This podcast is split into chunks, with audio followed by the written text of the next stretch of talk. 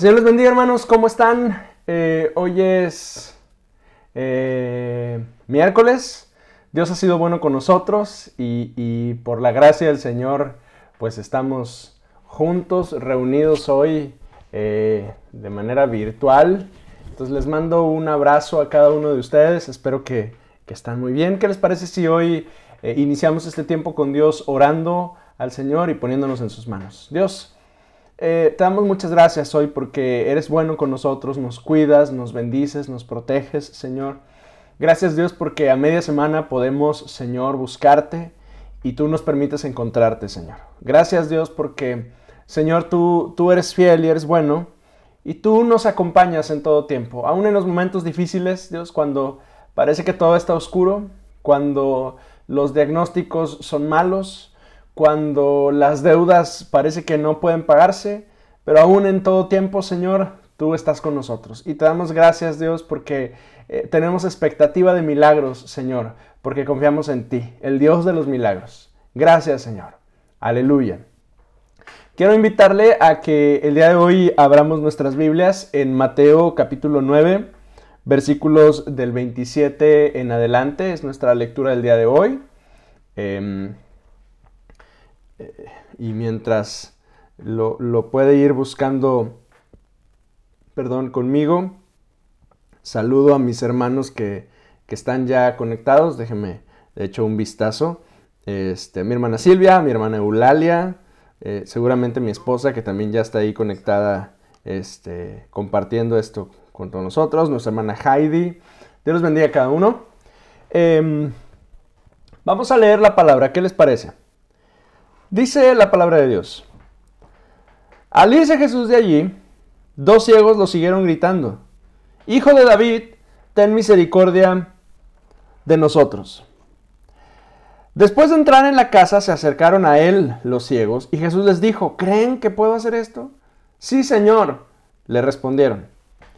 Entonces les tocó los ojos diciendo, hágase en ustedes según su fe.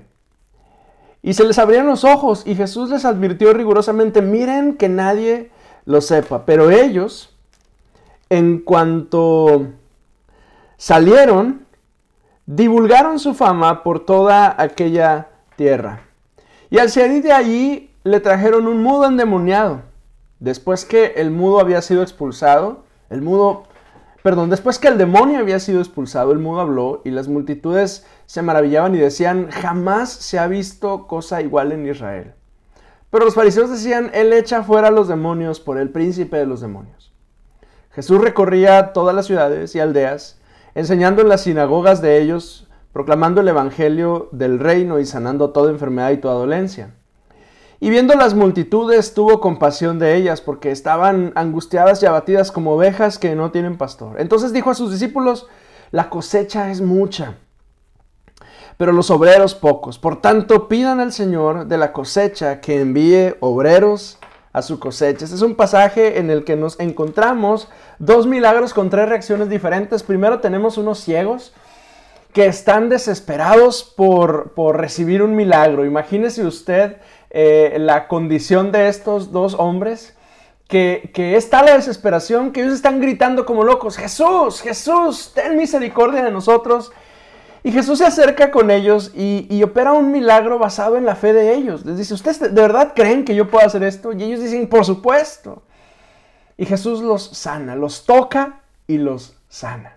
Y les da una instrucción que, que nos, nos parece bien controversial a la mayoría de nosotros porque les dice, vayan y quédense calladitos, no le digan a nadie lo que acaba de pasar. Por supuesto que estos ciegos pues no hacen caso eh, y van y anuncian ¿no? lo, que, lo que Jesús había hecho en sus vidas.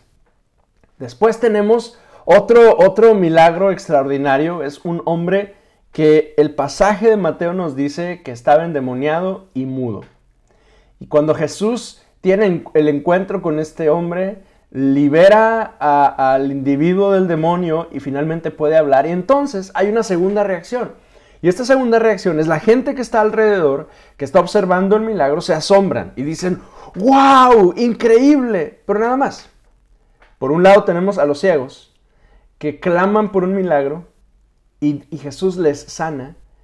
y anuncian a todo el mundo que Jesús es el que hizo el milagro. Por otro lado tenemos a un endemoniado que es liberado y que la gente alrededor pues simplemente se asombra y dicen, wow, es increíble esto que está pasando, jamás lo habíamos visto.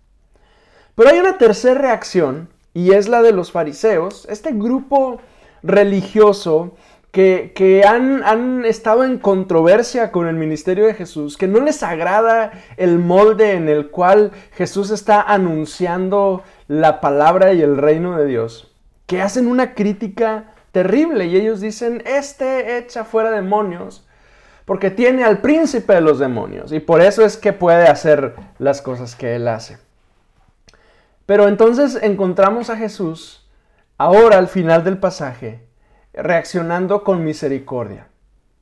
A, a los tres grupos, a los tres blancos que reaccionan de diferente manera, a los tres los ve con misericordia. A los ciegos los ve con misericordia y los sana. Al endemoniado lo ve con misericordia y lo libera. A la gente que reacciona con asombro, los, pues él es misericordioso con ellos. Y también con los fariseos. Y él dice, es que andan, dice, abatidos y angustiados como ovejas que no tienen pastor.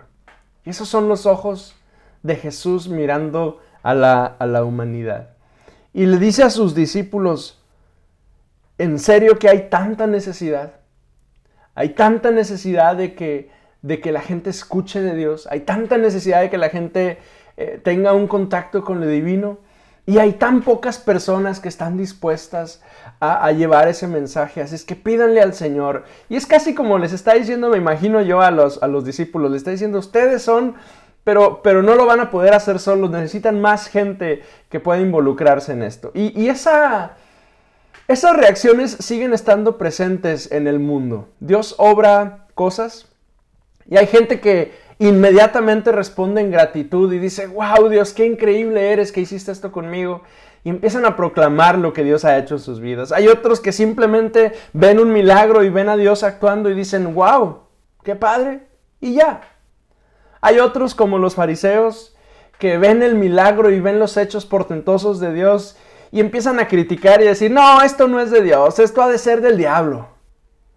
Pero a todos Jesús nos ve con misericordia y la voz de Jesús sigue sonando en mi oído y espero que en el tuyo también, diciendo, hay tanta necesidad. Si tan solo hubiera más obreros que estén dispuestos para ir a trabajar en la cosecha. La cosecha está lista, solo hacen falta hombres y mujeres que dicen, aquí estoy Señor, yo voy a ir y responder a tu llamado.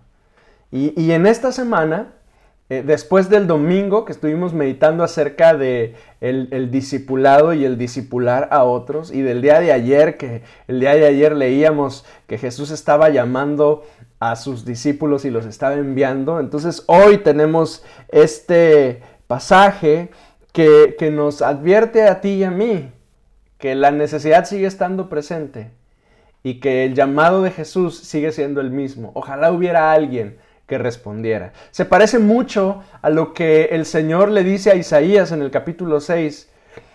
¿Quién irá por mí? ¿A quién enviaré? E Isaías responde, aquí estoy Señor, yo lo voy a hacer. Ojalá que, ojalá que la iglesia respondamos de esa misma forma y le digamos, Señor, Señor, aquí estoy, yo voy a ir, yo quiero responder. ¿Qué te parece si el día de hoy oramos y, y le damos gracias a Dios por su palabra y le decimos, Señor, aquí estoy?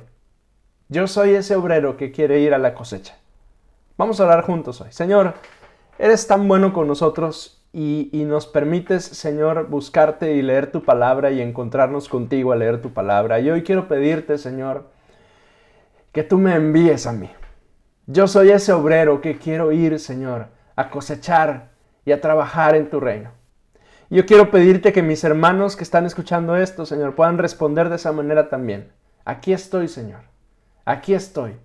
Yo quiero ser ese, ese jornalero que trabaja en tu cosecha, porque hay tanta necesidad. Y Señor, hay tantos ciegos que necesitan ser liberados, hay tantos endemoniados y abatidos que necesitan ser liberados, Señor. Y hay tantos religiosos que necesitan también escuchar tu palabra y reconocerte. Y yo quiero ser ese instrumento en tus manos. Ayúdame, Señor, en el nombre de Jesús. Aleluya. Amén.